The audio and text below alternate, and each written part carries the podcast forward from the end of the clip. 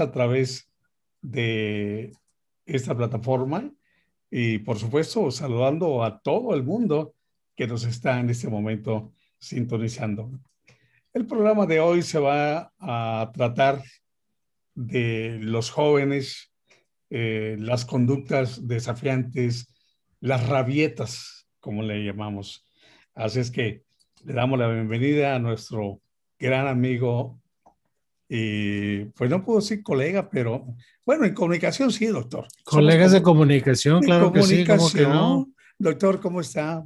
Bienvenido. Bueno, Adolfo, muchas gracias. Mira, estamos aquí muy contentos, casi acercándonos al fin de la semana y, y, y, ya con ganas de descansar un poquito porque ha sido una semana dura, ¿no? Pesada, como de costumbre. Este, pero creo que es muy importante que, que toquemos este tema porque es un tema en el cual los padres en particular tienen mucha complicación de cómo manejarlo. Y, vamos a platicar un poquito de qué es normal y qué no es normal, ¿verdad? Vamos a platicar un poquito de cómo reconocer cuando se está convirtiendo en un problema, quiénes son los jóvenes que están a más riesgo y también enfocarnos un poquito en cómo manejar y prevenir este problema, ¿verdad? Muy bien, doctor. Eh, pues la primera pregunta, doctor, ¿es normal el desafío de los pequeños y los jóvenes? Fíjate que la normalidad es un concepto muy, digamos, muy, muy, muy resbaloso, ¿no? Es difícil de agarrar y decir esto es normal.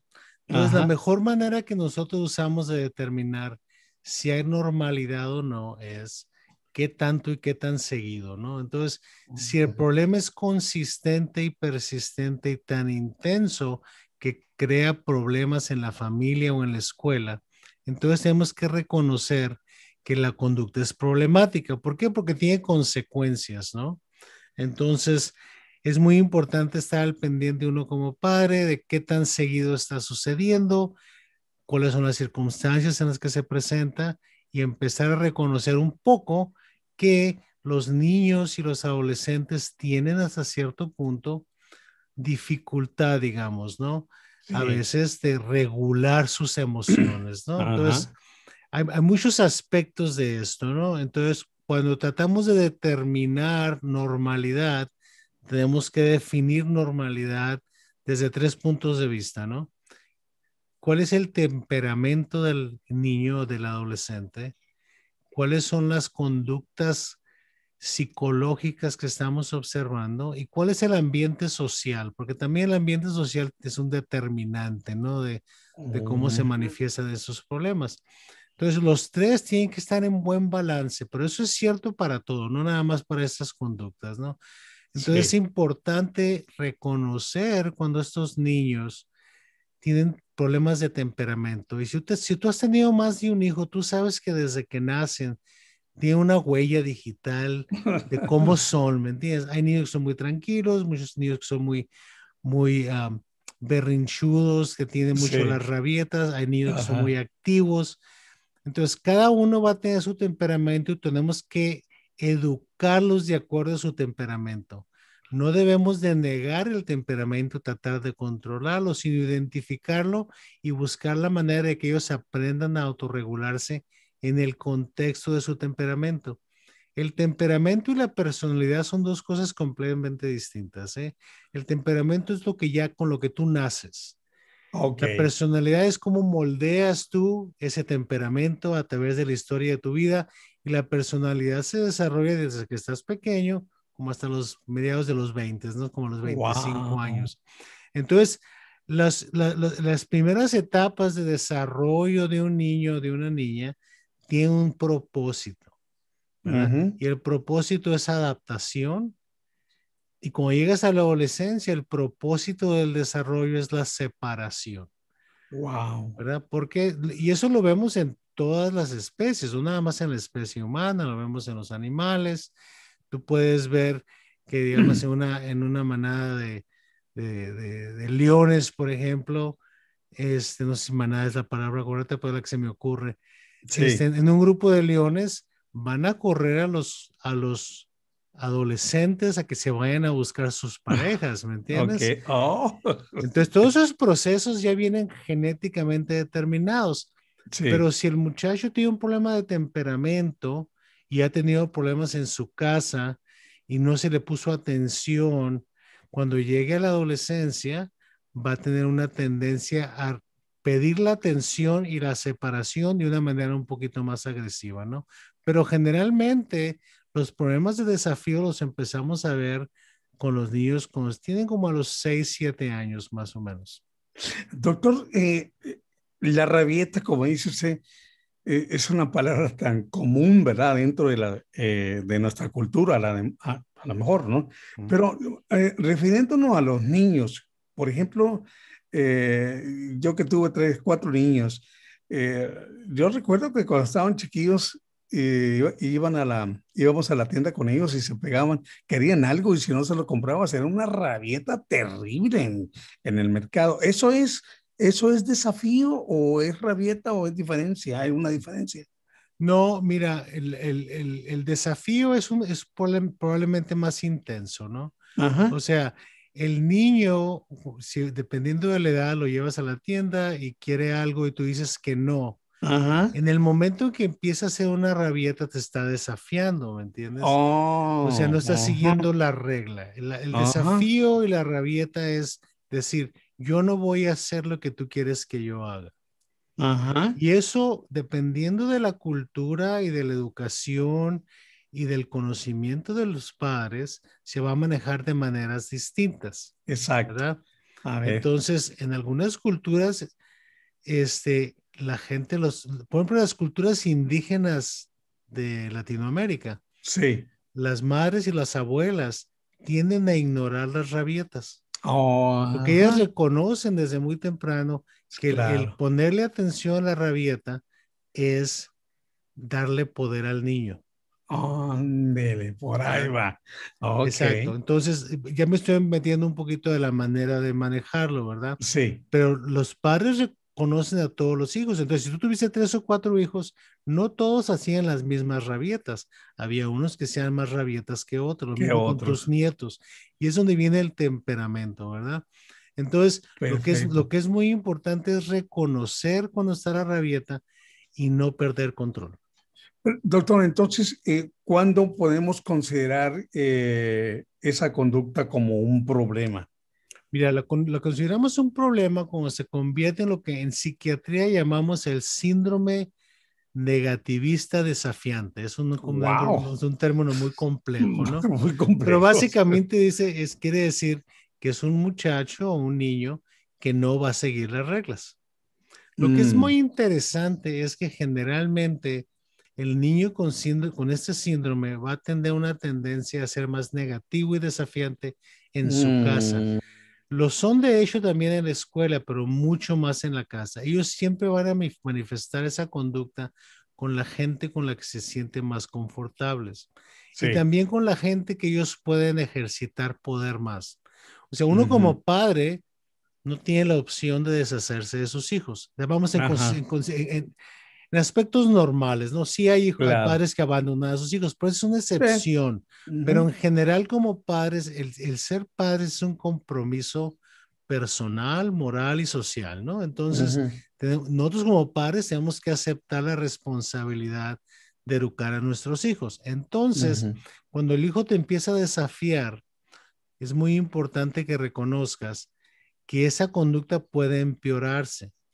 Y también puede ser una señal de que hay otros problemas. Por ejemplo, anteriormente hablamos del síndrome de déficit de atención. Sí. Una de las complicaciones más serias del síndrome de déficit de atención es el síndrome negativista desafiante. Wow. En inglés se llama oppositional defiant disorder. Entonces, cuando, cuando, la cuando el muchacho empieza a manifestar esas, esas conductas muy seguido, ¿verdad? Y está ejercitando su poder y su control en manipular hasta cierto punto, diciendo básicamente, tú no me vas a mover de aquí, porque el único poder que yo tengo es decir que no, y lo voy a ejercitar aunque te frustres, ¿ok? Wow. Entonces, entonces eso crea un conflicto, ¿verdad? Y eso es problemático porque esos, esos niños no son niños muy agradables, ¿no? Entonces, entras en un conflicto como padre que dices, yo quiero mucho a mis hijos, pero este no me agrada, pues. Oh, y eso es normal, ¿eh? Sí. Todos los que tenemos hijos tenemos que ser capaces de decir, a veces nuestros hijos no nos agradan. Punto y aparte. O sea, mm. no, el hecho de que no te agrada no quiere decir que no, los, que quieres. Que no los quieras. Exacto. Pero a veces tus hijos y sobre todo los adolescentes no son agradables, pues. Entonces es importante no sentirse uno culpable porque uno no le agrada el hijo. Ah. ¿Sí me entiendes? Porque lo que empieza a suceder es que el muchacho te empieza a manipular emocionalmente. Al punto de decir, es que, es, que tú me tratas muy mal, nunca haces lo que yo quiero, siempre me estás oh. dando órdenes. Y si tú te enganchas en esa discusión y te sientes culpable, ya perdiste, pues. No y no es una competencia, ¿no? Lo digo, no perdiste, ya perdiste, porque perdiste el control de la situación. Claro. Pero ¿qué pasa con eso, Cuando, cuando, usted, cuando usted dice, ya perdiste, ¿qué pasa? El, joven, el joven se hace más intenso en... Exacto, porque el joven empieza a reconocer que tiene poder. Pues. Que tiene más poder que el papá. Exacto. Mira, yo acabo de ver una niña en el hospital, tiene 14 años, terriblemente desafiante, pero no está haciendo cosas peligrosas, nada más desafiante, deprimida, ansiedad, problemas de atención. Nunca se le trató el problema de atención. Y ha llegado el punto de tener cierto poder sobre los padres porque los padres se intimidan por las la conducta de ella, ¿verdad? Al punto por los trastornos que tiene no por los trastornos, pero porque ellos tienen miedo de, cometer un error, de que si ellos, si ellos imponen su autoridad, esta niña va a cometer suicidio, por ejemplo, ¿no? Oh. Entonces, eso es demasiado poder para una niña entender. Y de hecho, está en el hospital porque trató de quitarse la vida. Sí. ¿Ok? Entonces, que es, eh, cuando yo hablo con los padres, ellos están, están muy temerosos, pues, y yo le tengo que explicar a ellos tu temor es tu debilidad, pues. Es importante que tú no tengas miedo, pero tampoco tengas agresión, pues. Neutralidad. Que tú seas capaz de escuchar imponiendo tu autoridad de una manera neutral. ¿verdad? Porque en el momento que tú empiezas a discutir con un adolescente, te engancha en una discusión en la que tú nunca puedes ganar, pues. Exactamente. ¿Okay? Entonces, cuando ya te enganchaste en una discusión y te empiezas a sentir culpable o agresivo, tienes que hacerte para atrás, pues y decir, ¿sabes qué? No es el momento de resolver este problema, tú te vas para allá, yo me voy para acá y luego lo platicamos.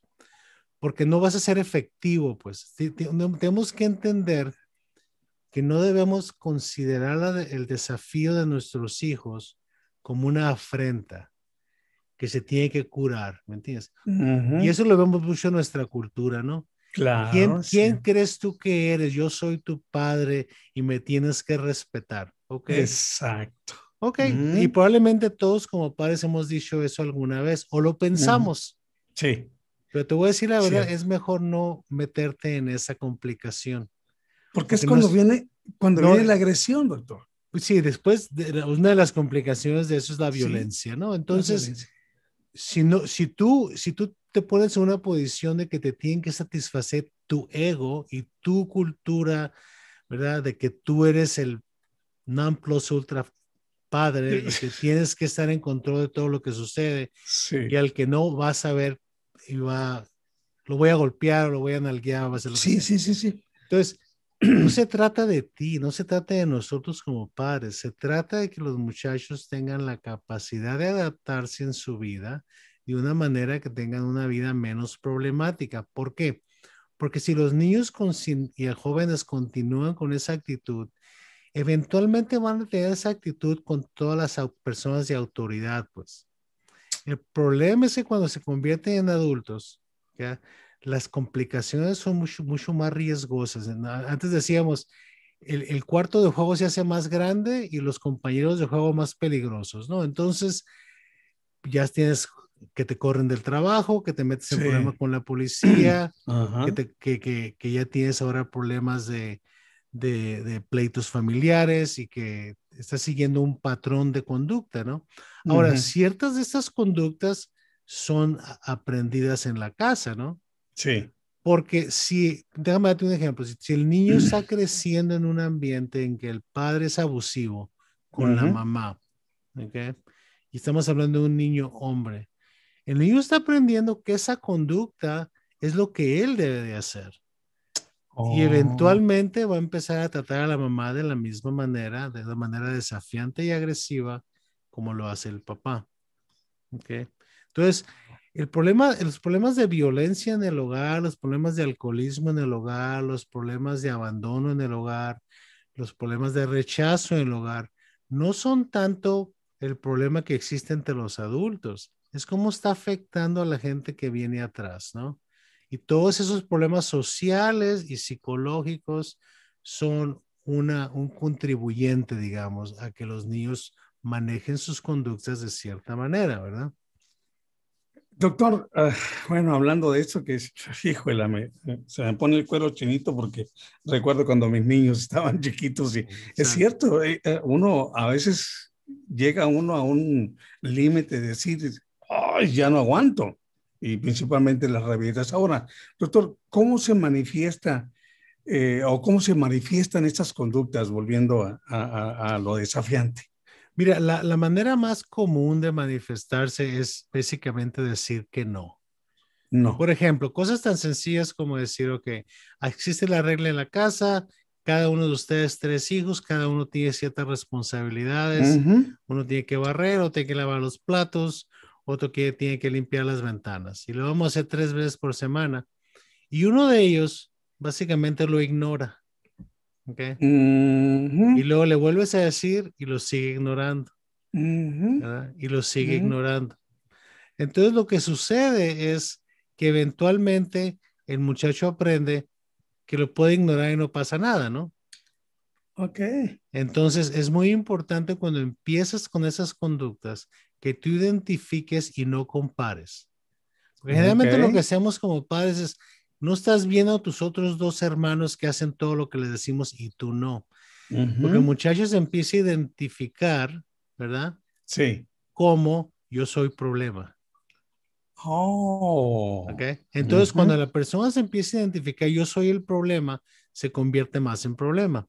Porque generalmente en la adolescencia estos muchachos deciden, que van a tener mucho éxito como problemas. Voy a hacerlo mejor en hacerlo peor.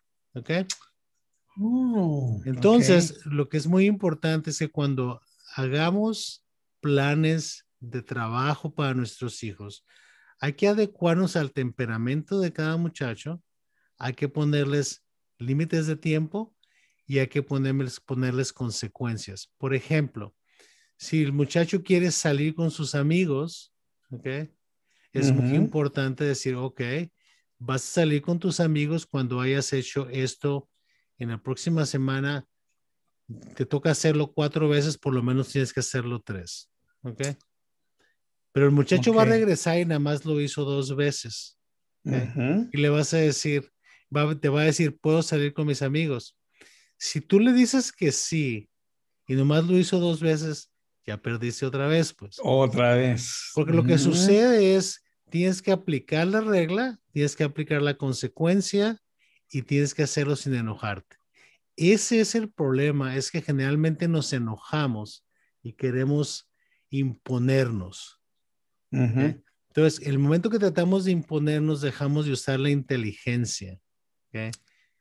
Porque todo es, yo soy el que soy, tengo el poder, yo te debo de controlar y tú no me dejas controlarte, pues te voy a controlar. Entonces las cosas se suben de color, pues se empiezan a poner más calientes, más rojas, hasta que se pierde el control, ¿no? Entonces, yo lo que siempre le digo a los padres es, mira, es muy importante si tú quieres cambiar la conducta, que tú no te, no te hagas responsable de cambiarla. Porque lo que sucede es que los padres empiezan a tratar mucho más que el muchacho. Y el muchacho lo único que tiene que hacer es poner las, las piernas, pararse y decir no. ¿okay? Entonces, hay que enseñarle a los niños desde muy pequeños que los privilegios se los ganan, no se los dan. ¿okay? Entonces, por ejemplo, yo lo veo en el hospital todos los días. Me dice, tengo a alguien que lo estamos vigilando 24 horas porque se ha comportado, se ha portado muy mal o muy agresivo y viene y me dice, doctor, quiero que me quite la supervisión. Entonces mi respuesta es, yo no quito supervisión, tú te la quitas. Entonces, si tú quieres que te ah. quite la supervisión, tienes que hacer esto. Entonces, quiero ver si eres capaz de hacerlo y luego tú te quitas la supervisión, pues. O sea, el, el trabajo de cambiar conducta no es de los padres, es de los hijos. Uno les da los oh. parámetros, pero ellos lo tienen que hacer. Lo que ha sucedido, creo que en los últimos 15 a 20 años, sobre todo con los padres más jóvenes, es que se intimidan mucho por los hijos. Terminan teniendo miedo de los hijos. Y eso es realmente muy problemático. ¿eh? ¿Por qué? Porque cuando tú tienes miedo, cualquier decisión que tomes va a ser basada en si le vas a hacer daño al niño. Exactamente. Tú, tienes que tener seguridad de ti mismo y decir, esto es lo que debe de hacer y nada más tienes que ver a tus valores morales, pues. O sea, no, no hay que abusar a nadie, no hay que golpear a nadie, hay que tratarlos con respeto, hay que tratarlos con cariño, pero hay que tratarlos con límites. Eh, doctor, eh, ahora que me voy a meter a ver en esto, aquí en Estados Unidos, por ejemplo, en Estados Unidos a un chamaco eh, no sé si es influenciado uh, en escuela o por los amigos, de que no dejes que tu papá te alce la mano, te dé un golpe o te dé una cachetada o te dé una nalgada, porque lo puedes meter a la cárcel. Ahora, el papá también, se, también baja la guardia, doctor, porque pues, no quiere ir a la cárcel. Eh, en, un, en un momento dado que se ponga él eh, en contra de, del hijo, ¿no? Sí, mira, si, si tú como padre no puedes, no tienes la capacidad de hacerte para atrás y no golpear a un hijo, entonces necesitas un poquito de ayuda, un poquito de guía, ¿no? Que alguien te ayude a aprender cómo hacerlo sin golpear a los niños. Yo no estoy a favor de golpear a los niños. Claro. claro que no, o sea, si le das una dalgadita a un niño no, no, no es problemático, pero al golpear a los niños es, es bastante problemático. Y no, y no debemos tener de tener temor de las autoridades, ¿no? Esa no es una, es, es, es otra manera de que pierdes tú en la batalla, no pierdes el control. Entonces es importante manejarlo desde el punto de vista de si estás perdiendo control, hazte para atrás, porque siempre tenemos que preguntarnos, si le vas a dar una nalgada, si lo vas a golpear, si le vas a una cachetada, ¿cuál es el propósito? ¿Qué estás tratando de lograr? Y el problema del abuso es que no es eficaz, pues. Ok. No sirve para cambiar conducta, lo único que sirve es para crear temor. Entonces, si, oh. tú, si tú piensas que el muchacho ahora está haciendo las cosas porque te respeta, no, Hacemos las cosas porque le tienen miedo. Le tienen miedo. pero, pero, ¿por qué queremos que nuestros hijos nos tengan miedo, pues? Porque después del miedo viene el odio. Ah, y el rechazo, y el abandono. Entonces, hay, una, hay, una, cantidad de asuntos. Entonces, vuelvo a colocar en lo mismo. La neutralidad y el no tenerle temor a los hijos es terriblemente importante. Mira, vamos a terminar en un par de minutos, pero sí quiere decir algo. En nuestra cultura en particular hay, hay una situación muy crítica, muy, muy, muy interesante en el desafío de los muchachos. Cuando tenemos gente que acaba de emigrar a Estados Unidos, que, es, que nunca vivieron aquí antes y que sus hijos ya nacieron aquí, los hijos aprenden la lengua y la cultura antes que los padres. ¿okay? ok. Y eso crea una situación en que los hijos se sienten que ellos son los padres, porque ellos se pueden oh. comunicar con el resto de la, de la sociedad. Claro, claro, claro. Entonces los padres se tienen que comunicar con el mundo por medio de los hijos. Exacto. Y eso, y eso los hijos tienen, sienten que ellos tienen el derecho de ser desafiantes. ¿Me entiendes? Oh. Y, y, lo que sucede muchas veces es que empiezan a tener ellos un rechazo a su cultura y segundo, una, se avergüenzan de sus padres. Oh. entonces eso crea un problema social bastante serio en que los padres pierden control de los hijos. Entonces tenemos que estar al pendiente de eso también. Doctor, eh, bueno, ah, hay tantas cosas que preguntarle sobre esto, doctor. ¿Cuál es el papel de, los maestros, ya para terminar, eh, en mejorar estas conductas? ¿Hay algo que hacer?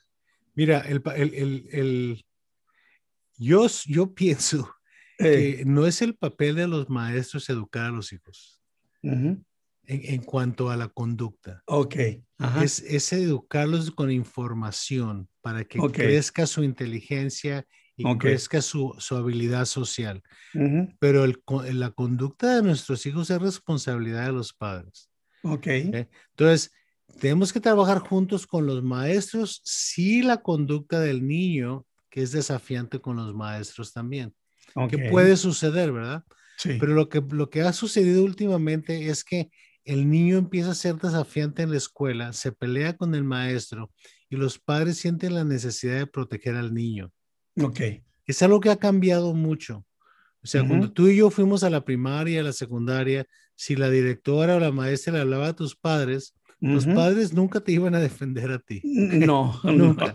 nunca. porque ellos, los, los, padres sabían lo que tenían en su casa. Exacto, exacto. Entonces, ellos sabían cómo manejarlo. La otra cosa es, tenemos mucho que aprender de, de, la gente indígena, sobre todo en Latinoamérica, porque lo platicamos un poquito hace un rato, en cuanto en las sociedades mayas, en Centroamérica, en el sur de México, no ves mucho desafío y es muy interesante, porque desde muy pequeños empiezan a educar y no se intimidan las madres y los padres por las rabietas y el desafío cuando tienen los niños tan pequeños.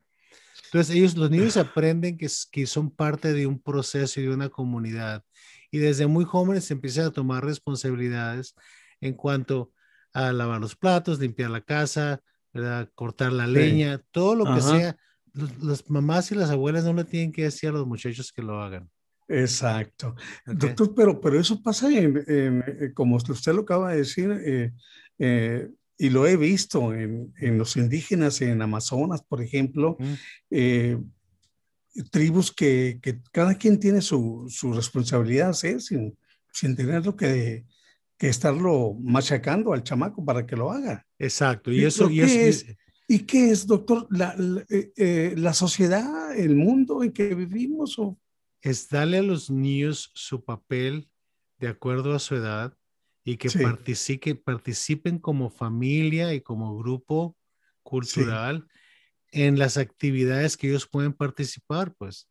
O sea, lo que sucede, lo que ha sucedido en las culturas, en las ciudades grandes, ¿no? Phoenix es una ciudad grande, es que tenemos miedo de dejar que nuestros hijos tomen riesgos. Pero si nuestros hijos no toman riesgos, no aprenden las consecuencias del riesgo. están demasiado protegidos hasta cierto punto. Entonces, lo que sucede es que los protegemos, los protegemos, no toman riesgos, empiezan a tomar riesgos como adolescentes y los papás quieren que les ayudemos a que ya no, a, que no tomen riesgos porque los padres tienen miedo. Entonces, es importante que empecemos con los niños están pequeños. Okay. Probablemente, probablemente nuestra cultura también en las áreas rurales sea un poquito distinto de lo que vemos en las ciudades. Para terminar, doctor, ¿a qué edad eh, tenemos que empezar nosotros a enseñarle a nuestros hijos a que no sean desafiantes, a que eh, tenemos que tenemos que ser los partes del proceso, tenemos que poner atención y, educar por con ejemplo desde que empiezan la escuela. Desde que empiezan la escuela. Exacto. Doctor, pues podríamos hablar eh, todo el día de esto porque es un tema que no tiene fin, doctor. Yo tengo a lo mejor lo seguimos, a lo mejor lo seguimos hablando la semana que entra. Eh, se me hace muy interesante. Segundo capítulo, ok. Sí, sí, se me hace muy interesante porque, bueno, lo vamos a dejar para, para el próximo. Y, muy, y, muchas gracias a la audiencia por estar con nosotros y acompañarnos y, y, y por ver nuestro programa básicamente, ¿no? Muchísimas gracias a nuestros amigos que siguen el podcast con el doctor Lauro Amesco Patiño y nos sentimos muy contentos de que eh, se sigan uniendo. Doctor, ya tenemos bastante audiencia. Sí, sí, sí, ya tenemos bastante audiencia, ya, ya le vamos pegando al 1.2 millones de vistas. Wow. En, en, un año y medio. Entonces ahí vamos, a lo mejor empezamos a producir un, un canal de televisión privado. Yes. Gracias, doctor. que se luego. pase bien, bonito fin de semana y, y gracias a todos ustedes.